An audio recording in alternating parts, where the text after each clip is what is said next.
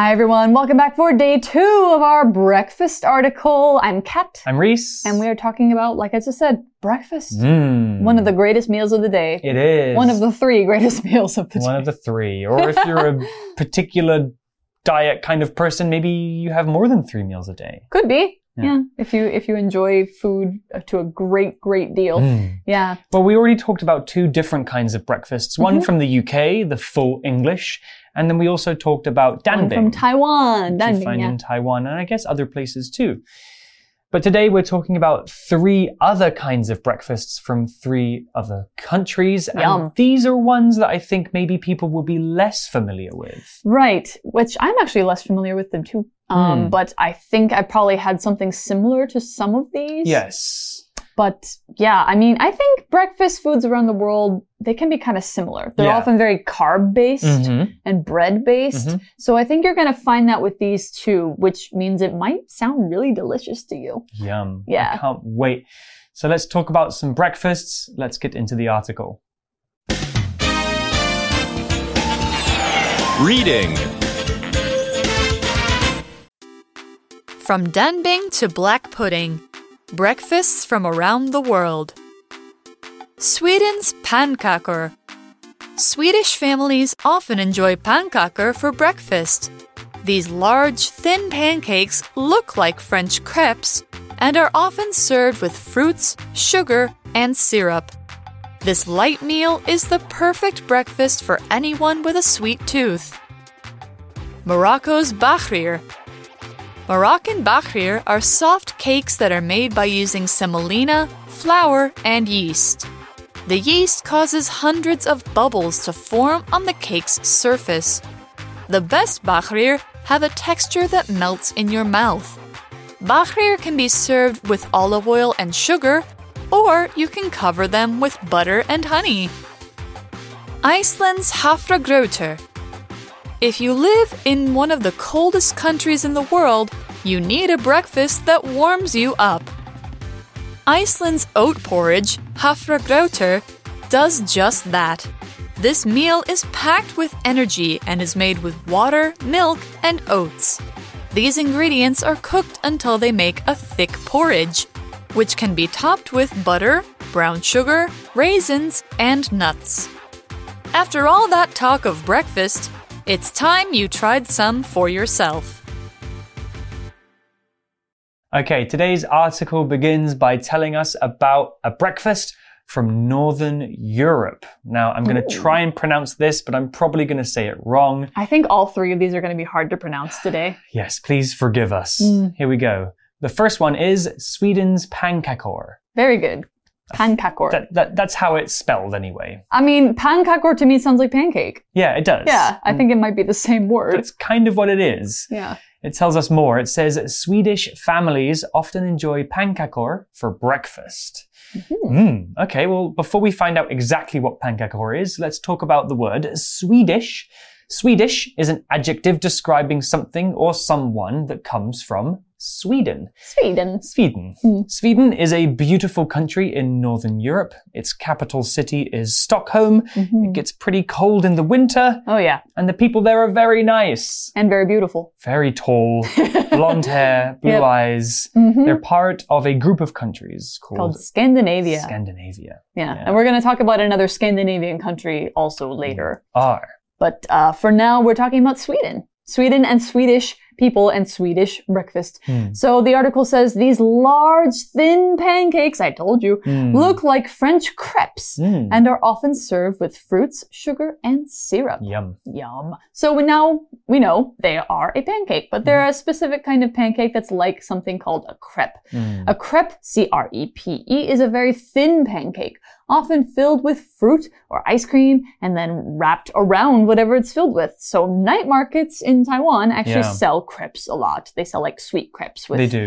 um I would say like cheesecake and brownies and fruits and Mm, maybe mocha, co- something like that. So good. Yeah, super good. Um, but in France, I think they can be either sweet or savory. Yes, that's true. Yeah. You can have it with like ham and cheese. That's true, that's true. And when we're talking about syrup that goes on top of crepes and pancakes, syrup is basically pancake sauce. I'm just kidding. It's a sauce made from almost purely sugar. We put it on top of pancakes or we put it in drinks to make them sweet or flavored.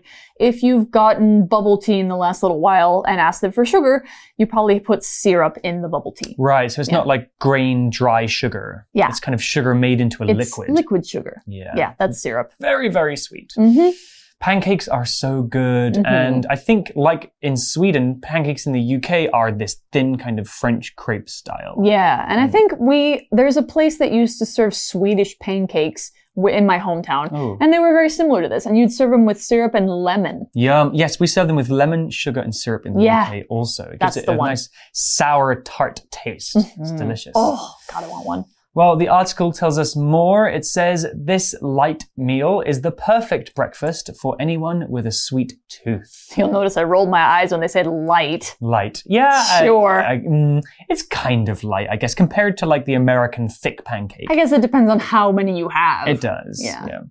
Well, we have a vocabulary word here, and it's the word perfect. Perfect is an adjective that means very, very good. So good that there's nothing bad about it. hmm Perfect actually means something is 100% good and complete. It couldn't be better. Though we often use this word to exaggerate how we feel about something. Yeah. It's not necessarily the best breakfast in the world, but it does show how many people like it by describing it as perfect. Here's an example sentence. The weather is perfect for a picnic in the park. It's warm with clear skies. That does sound pretty perfect. Mm. Yeah. So we've got, well, let's see, we've got another kind of pancake that Mhm. was the Swedish pancake, the pannkakor. Now we're moving down to Northern Africa, Yes. where they speak Arabic and French, but also Arabic. And the word here, I'm going to try Bahrir. I think that's it. Okay. Yeah, That sounds- Bahrir. The H, the H in Arabic is, you know. Okay. So, so um, this is from Morocco. Morocco's Bahrir. Moroccan Bahrir are soft cakes that are made by using semolina, flour, and yeast. Mm. Yeast. Yeast. So we're going to talk about these ingredients, but first, the most important one we got to talk about flour. Let's take a look. All right, so we were talking about this word flour. It's not the flowers that you smell on a bright summer's day, not that kind of flour. It sounds the same, but it is F-L-O-U-R. A flour is the white powder that's the most common, in, common ingredient in anything baked. Flour can be made from many kinds of different grain. Rice flour, barley flour, bean flour, potato flour, but the most common kind is wheat flour. Wheat flour is used everywhere in the world to make bread and cake. When you mix it with water, it makes dough. Then you can bake that into different things. So that's why flour is such a useful item. So an example sentence might be, there's too much flour in the bowl, so the bread mix is dry. Let's add more water. All right, so we talked about one ingredient, which is flour. The other two ingredients are semolina and yeast, so I'll talk about these in order. Semolina, it's not quite flour, but it's another wheat product. It's made from wheat middlings, apparently. Mm, It's, oh. it's more, it's coarser. It's not so fine. It's used to make pasta and wheat porridge, Oh. which is kind of like a soup, like a oatmeal, that kind of thing. Yum. Yeah. And yeast. Yeast is a really important ingredient in a lot of baking. You might think it's just another ingredient, but it's actually alive. Ugh. Yeast is a lot of tiny little living things that are related to mushrooms. They produce CO2 by eating flour. Hmm. So people use them in baking and also in making beer. Yeah, I remember learning at school that yeast was an ingredient that was actually alive, and I was like, is it okay that I cook it into food? it's okay. I think it's fine. They don't necessarily They don't feel pain. feel. Yeah. They're not animals. Yeah. Yeah. Kind of like almost like a bacteria. No, they're a fungus. A so they're related to mushrooms, but they're really, really, really small. Okay. Yeah. Hmm. Thank you, yeast. Mhm, Thanks, yeast. well, the article continues. It says the yeast causes hundreds of bubbles to form on the cake's surface. Mhm. So cool. Yeah, because they make all that carbon dioxide. They do. They make Yeah. things bubble up and it gives it a very interesting shape. And so, what is bubble? Well, bubble is a noun, and a bubble is a small ball with air or gas inside. You can blow a bubble using water mixed with soap. You can blow bubbles with bubble gum too. Bubbles are fun. Mhm. I like bubbles. Yeah, me too. You wouldn't call a football a bubble, even though it's a ball with air inside. No, it has to be made out of water. I think it has to be that you can pop it. Exactly. Yeah. Yeah. If you pop a bubble with your finger, it will go like this. Yep.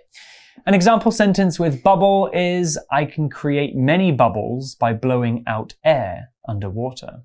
Hmm. Yeah, so the bubbles in the bread, I guess, will um, make it very light and Yes. fluffy. Yeah, that's what happens when you make r- bread rise too. Mm. that you get a lot of bubbles in it. So now we're talking about surface. The bubbles go to the surface. Now, surface is the noun that means the top of something, is the top of where the bread meets the outside air. So, for example, we talk about the surface of the water. That's where you have the top of the water and where it meets the air. Or if you're talking about in math, the surface area of an object, which means how much of that object is the outside of the object. So the surface of a cake is the top, the sides, and the bottom. That's the surface. Hmm. All of the things inside are not surface. So an example sentence, the surface of the moon is covered in white rock, with lots of holes where it's been hit by other space rocks. Cool. That is cool. That's so cool. I know. The moon doesn't have an atmosphere, so there's nothing to stop rocks from hitting it. Exactly. Which Mm. is why it looks so different from Earth. Thank you, atmosphere. Yeah. The article continues and it says the best bahir, is that right? Just go with it. The best bahir have a texture that melts in your mouth. Ooh. sounds delicious. Let's talk more about this word melt. So here we have the word melt, M-E-L-T. It's a verb and when something melts, it changes from a solid into a liquid. So ice is solid water, and when ice gets warm, it melts and changes back into liquid water.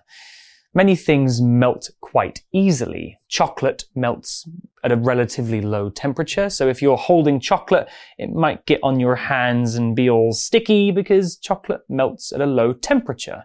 But some things melt at a very high temperature, which leads us to our example sentence. Steel has a very high melting point. That means you need to get it extremely hot to make it turn to liquid. So we have this word texture here that we should mention. The way something feels when you touch it is its texture, but here we mean the way that food feels when you are eating it. We talk about texture when we describe the degree to which something is rough or smooth or soft or hard. All right, here we go. Bahir can be served with olive oil and sugar, Ooh. or you can cover them with butter and honey. Ooh, butter. Yeah, butter. Hmm. So basically, it's kind of like pancakes, but with more bubbles. Yeah, so we have some- other toppings. we have something very similar in the UK called crumpets. oh, They look like crumpets. crumpets. Yeah, they're kind of little cakes like this, and they have lots of holes in the top, and they're very, very spongy. that sounds lovely. and they're, the holes in the top make sure that every anything that you put on it gets soaked inside, Like a sponge. like a sponge, and so it has so much flavor. wow, Mm. that sounds really good. So then we, we have things like olive oil, right? Mm, olive oil. Well, what's an olive? Mm-hmm. Olive is a noun, and an olive is a kind of food. Mhm. It's a small, round, green or black fruit. Though they're very, very salty, I don't think we usually think of them as fruits. No, because they're not sweet at Yeah, all. They're not. We often use olives in salads, and we can squeeze olives to make olive oil, which many people use for cooking and is actually one of the healthier oils to use. yeah, it's really good. And um, did you ever do the thing because when they want to get the seed out of an olive, they kind of make a hole through the middle, Oh. so you can put them on your fingers. And make little olive fingers. If you guys have ever done this with black olives, you know what I'm talking about. Olive fingers are very fun, and then you just eat them off your finger. Might just be you, Kat. no, it's not. It's not just me. I know other people do that. Anyway, so olive oil apparently is, yeah, it's really good in pasta. It's really good Mm. on th- these pancakes, which I'm not going to try and say again because I have something even harder to say Here now. we go. The hardest, one of the hardest languages in the world. Icelandic. Oof. So Iceland, if you know, Iceland is a little island that is off the n- north coast of Europe. It's also part of Scandinavia, Mm. and they have a really difficult language. Um, so I'm going to try and say this name of their breakfast, Hafragrautur. Oh my. Sounds okay. good. Yeah. So this is what they eat. If you live in one of the coldest countries in the world, that's why it's called Iceland, you need a breakfast that warms you up. Mm. Mm. Iceland is a very interesting country. Yeah. It's very close to the UK. I Mhm. think you can fly there in about one hour, and its geography looks incredible. It's beautiful. It's got like It's very cold, beaches, though. Very cold. Yeah. Its capital city is Reykjavik. Reykjavik, Yeah. and uh, I think the island only has a population of like 40,000 people. yeah, it's not so many. Yeah, it's less than Taipei, hmm maybe less than Taichung. Oh, I think less than one of the districts of Taipei. Yeah. Yeah. Well, the article continues. It tells us more about Iceland's breakfast. Hmm. It says Iceland's oat porridge, hafragrautur, does just that. It keeps you warm. Mhm. This meal is packed with energy and is made with water, milk, and oats. Sounds good to me. Hmm, it does sound good. So let's talk about some of these food words. We have oat and we have porridge. Oats are a kind of cereal grain. Mhm. It's kind of a plant that grows and they're very carby. They're good breakfast foods and they can give you a lot of energy. You can find oats in cookies too. Mhm. We make porridge with oats by adding milk in the West, Yeah. but most Asian countries use rice to make their porridge instead Joel. of oats. Joel. Yeah, Joel. I love Joel. Congee. Kanji. I actually prefer the Western porridge. I think it's Really? a bit. I Yeah. prefer I prefer Western porridge for breakfast because it's a little bit sweeter Mm. usually. But I like congee for like if I'm sick. Mhm. I really like congee if I'm Mm. sick. Yeah. That's good. Then we have this phrase, packed with. The phrase to be packed with something means that the thing you're talking about is absolutely full of something, that there's probably no more room for anything else. So my closet at home is packed with clothes. I don't need to buy any more. Ah, probably me too. Yeah. I need to buy more shoes though. Oh, really? Yes. I have like three pairs. That's what I have. Sweet. All right. So we're talking about uh, porridge that is packed with oats, milk, and water. That's Uh, basically packed it. with energy. Packed with Yeah, energy. the oats are packed with energy. Makes sense. So these ingredients, oats, milk, and water, are cooked until they make a thick porridge, Mm. which can be topped with butter, brown sugar, raisins, and nuts. Good. That sounds really good. All right, so we have the word ingredient. So an ingredient is a food that is used in making another food. So for example, if you're making a salad, the ingredients might be lettuce, carrots, cabbage, nuts, cheese, other vegetables, things like that, or anything else that is used to cook up something. So if you are putting foods in a bowl to make a mixture for cooking, that's ingredients. So for an example, Sentence Molly went to the store to buy some ingredients for making a big dinner. Yeah, And we talked about the different things you can put on top of Mhm. Ha- ha- Hafragrautur, um, which one of them is raisins. And raisins are basically dried grapes. Grapes that have been dried so much that they're like, Yep. and they just look like little wrinkly people. Little, and they're very Little chewy. wrinkly people. yeah, they're Yeah. like little old people. Yeah, I don't Um, like them very much, actually. I actually. don't like raisins. No. The, the flavor is too strong for me. Craisins, which are cranberry raisins, I actually like those. Very good because they're still a bit sweet, but raisins are kind of Eh. bitter. I'm not I used to like them more, but I don't really like them now. Yeah. So the article continues here, and it tells us that after all that talk of breakfast, it's time you tried some for yourself. Hmm, it is. I'm hungry after talking about so many different kinds of food, but we do have a grammar point to talk about here. The grammar point is using this structure. It is time plus that subject plus verb ed. Let's have an explanation. Using the grammar structure, it is time, subject, verb, ed, we can talk about something that you should do because it's something that is worth doing or needs to be done already. By saying it's time you tried some for yourself, the article is saying that these breakfasts are so good and reading about them is so fun that now you should go and eat one to actually experience it. That's the reason we use the past tense verb tried here. Okay, it's time that we moved to our For You chat question, right? Well, that's the end of the article about breakfasts from around the world. I'm starving. Yeah, I really want to have some pancakes now Mm. from all the different countries Yes. and some porridge. Slightly different. Yum. Mm. Well, let's go to our For You chat question so that we can truly wrap up this discussion about breakfasts. You chat. All right, so our For You chat question for today Which of the five breakfasts sounds the most delicious to you? Do you prefer a sweet or a salty breakfast? Hmm. Why not both? It really depends on my feeling that day. Mm. I rarely eat sweet food, but sometimes chocolate and blueberry pancakes just sounds perfect. Yeah. But of the five that we've talked about, I'm, I'm gonna have to.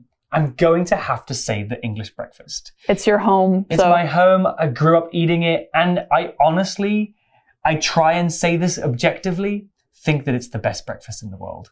Okay. Bacon, sausages, tomatoes, fried bread, even the black pudding. No. Even the black pudding. No. Fried pig's blood. Ugh. Well, I know people like that here, They do. but I don't I don't I don't love it. I think it's the only crossover between Taiwanese and British cuisine. Is this black juicy pudding. Yeah. Got it. So I'd have to say I think I would like to try the Swedish pancakes the Mm. most. That would be the best. They do sound good. Yeah. That was what I would like. A nice So- light, sweet breakfast. Yeah, of course, I think most of the students are going to say Danbing, Of course. but maybe some of you will want to try something new. Like the bahir. Yeah, Mm. yeah, that does sound good too. Mm. All right, so since that's all the time we've got, we're going to say goodbye to you. We hope you have a lovely breakfast, whatever you eat. Bye bye. See you. 英文练功房。 Yo, what's up, everybody? This is Yoshi, and it's time for another useful English grammar point. Yeah, that's right. 今天要跟大家介绍的文法点就是 "It is time" 的句型使用方式。 大家应该很常在电影里面或是在追剧的时候看到这样的剧情啊，像是大家可以想象有个画面，就是有一个爸爸或者是妈妈哦，在跟自己的小孩嬉闹一段之后，然后爸爸就说 "It's time for you to go to bed"。有没有哦？你该上床睡觉觉了。对对，这种句型是比较常见的，就是 It is time for 加上 somebody 加上 to 再加上原形动词，或者是 It is time for 然后直接加上一个名词，用来表示是某个人该做什么事的时候了。例如，It is time for us to have dinner。今晚我想来点。我们晚餐的时间到喽，对不对？我们也可以说 It's time for dinner，吃晚餐喽，嘿嘿。Now I know that was way too easy for you guys, right？所以我们要来看看更进阶的用法，就是与现在事实相反的假设语气用法。水嘞，水嘞。哦，啊呢，哎哎哎。与现在事实相反的假设语气用法是 It is time that 加上主词加上动词过去式的子句，其中有以下几点事情需要注意。第一点，这一种句型里面 that 子句的动词要用过去式，表示现在该做却尚未做的行动。那其中 that 可以省略，例如 It is time that we left the party，我们应该要离开这个派对了。We should leave the party now, but we're not doing so，对不对？我们应该要撤了，但我们其实没有这么做。第二点，在 time 之前，我们可以加上 about 来表示差不多是什么什么的时候，或者是加上 “hi” 来表示该立即做什么事情的时候。这样的句型带有假设语气，意思是是时候该做某一件事情喽，用来强调某一件事情或者是某一个动作早该发生了。那其中 that 子句中的动词时态跟我们刚刚说的一样，应该使用过去式表示行为该做而尚未做，而且这里的 that 可以省略，例如 Oliver's flight is tonight, so it's about time that he finished packing. Oliver 的班机就在今晚，所以他早该打包好行李了。The workers are on strike because they think it's high time that they were given a raise. 工人们正在罢工，因为他们认为自己早该被加薪了。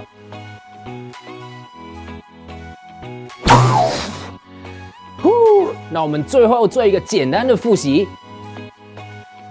来，第一个常见的 "it is time" 的句型是长像这样子：it is time for 加上 somebody 加上 to 再加上原形动词，或者是 It is time for 直接加上名词，那这样的句型是用来表示是某个人该做什么事的时候了。好的，那第二种常见的句型就是进阶的 It is time 的句型，也就是与现在事实相反的假设语气，长得像这样子。It is time that 加上主词加上动词过去式的子句。那我们要记得 that 子句的动词要用过去式，表示的是现在该做却尚未做的行动。那其中 that 我们可以省略。还有在 time 之前，我们可以加上 about 来表示差不多是干嘛干嘛的时候了，或者加上 hi 来表示该立即立马干嘛干嘛的时候了。所以用来强调某一件事情或者是某一个动作早该发生了。All right, my dudes and ladies, there you have it. See you next time. 有需要，下次见，peace.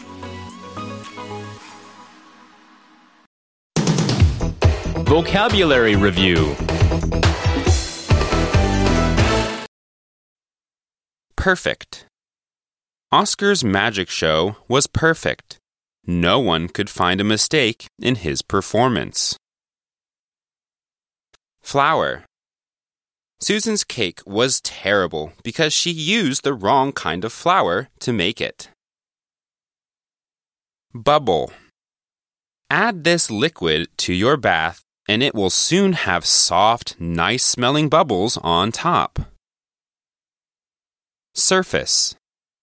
The sun's surface is about 5,500 degrees Celsius, which is almost the same temperature as the center of Earth. Melt. The boy quickly finished the ice cream in his hand before it could melt. Ingredient.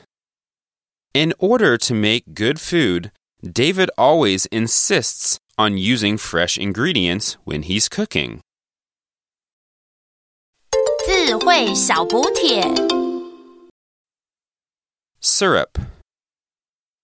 Texture. Olive. Oat. Porridge.